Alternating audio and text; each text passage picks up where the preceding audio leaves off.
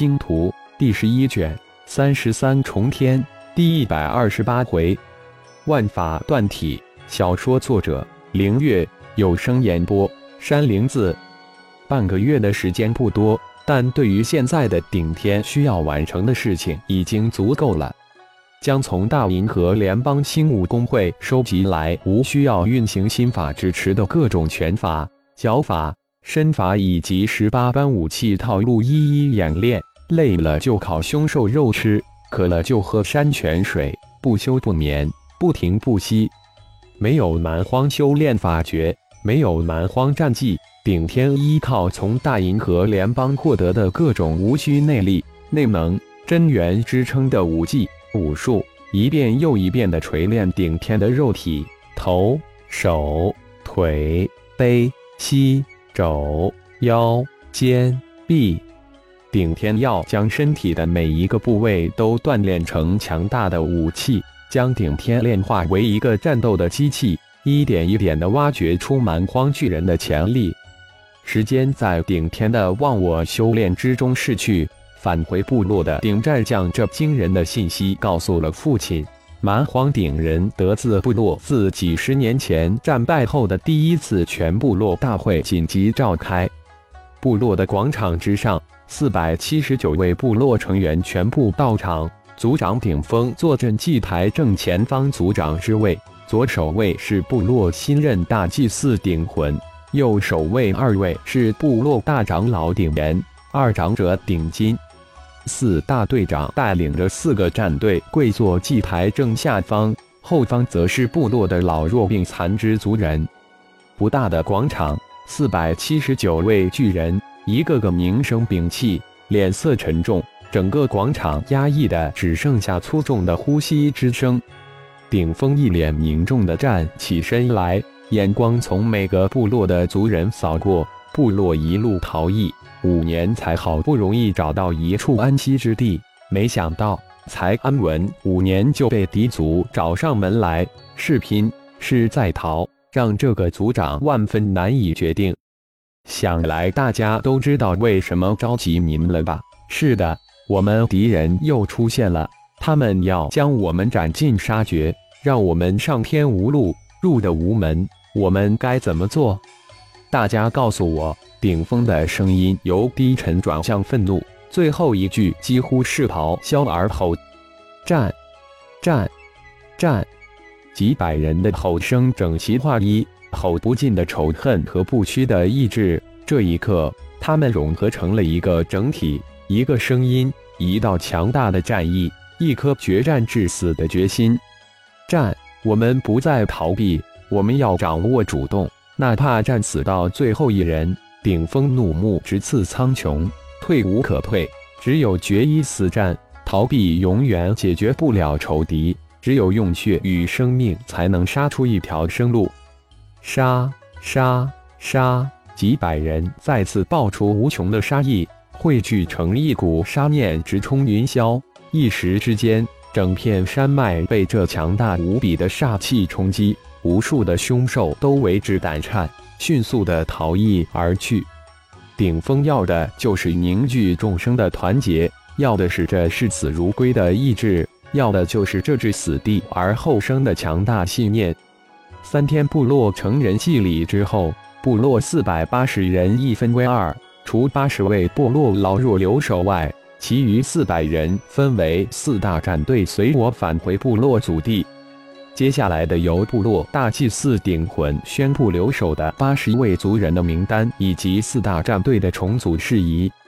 由于事发十分突然，三天后又是部落最为重大的成人祭礼，时间突然一下子紧张起来，整个部落顿时都运转起来。留过的老弱的安置，四大战队出征前的准备，每一个乌战士都摩拳擦掌，积极备战，都怀着一腔热血。有死无生的信念。呜！突然，部落警戒成员传出空中报警之声。报道：族长，有高级凶禽凶兽进入部落上空，向部落袭来。报警之声刚刚响起，族长顶峰就迅速接到紧急报告。什么级别的凶兽？顶峰脸色一沉，立即问道：“不足正是非常时期，却不想居然有高级凶兽来袭，不会是敌人发现了吧？”通过祭牌警备人没通过千里眼报，至少是八级的闪电金岩凤刚刚出现就突破了警戒线，引发祭台自动报警。快，立即启动部落二级紧急战备！顶峰大惊，至少八级，一头凶兽就可能摧毁整个部落，自己只是八级初阶，再加上部落二位七级中阶的长老，绝对不是八级凶兽的对手。是族长，中年巨汉脸色一变，立即躬身应道，转身准备离去。慢！一边的顶战突然站了出来，制止了那中年巨人。这儿，族长顶峰很是惊诧，如此大事，顶战居然敢插话，而且还阻止自己的命令。双目一瞪，语气一转：“父亲，是三弟回来了。”顶战上前一步。脸露惊喜色，那小子终于回来，似乎三弟的战兽闪电金岩凤是七级的吧？什么？顶天回来了？顶峰一时还没有明白过来，老三顶天回来与八级凶兽有什么联系？他压根没想到这八级凶兽是老三顶天的战兽，根本没有这个可能，一脸的浆糊。那八级的闪电金岩凤是三弟顶天的战兽，顶战知道父亲可能还没有明白过来，于是再放一炮道：“啊，八级闪电金岩凤是顶天的战兽，不只是顶峰被震呆了，就是那中年巨汉也差点被顶战的一句话给雷倒了。我知道父亲不敢相信，但却千真万确。父亲，到部落广场吧，眼见为实。”顶战轻笑道：“如果不是自己亲眼所见，怎么也不会相信。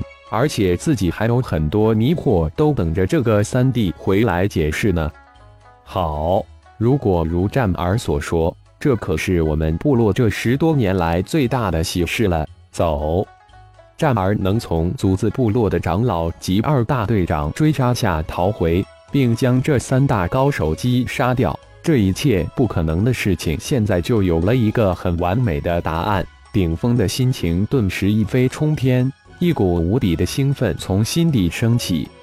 而此时的部落广场如临大敌，几百乌战士自在警报之后，迅速各就各位，准备迎击这突然而至的凶兽。部落自从五年前隐居于此，由于地势险要，又非常隐蔽，易守难攻。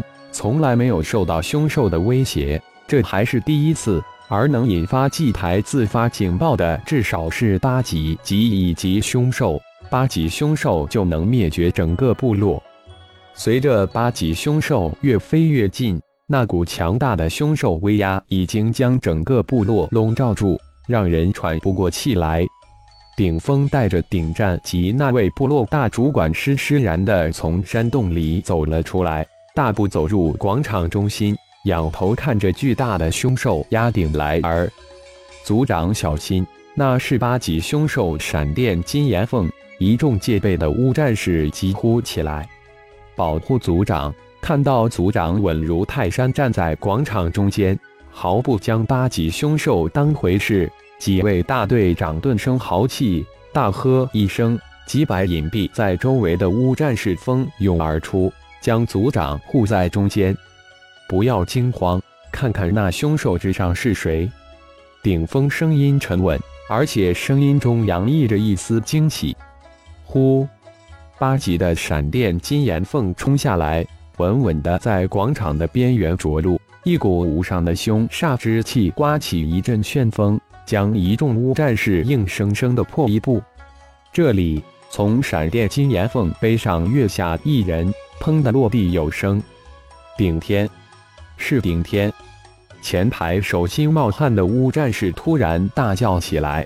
从八级闪电金岩缝上跳下来的，居然是顶天，太让他们震惊了！这可能吗？真的是顶天？听说的震撼与见到的震惊完全是两码事。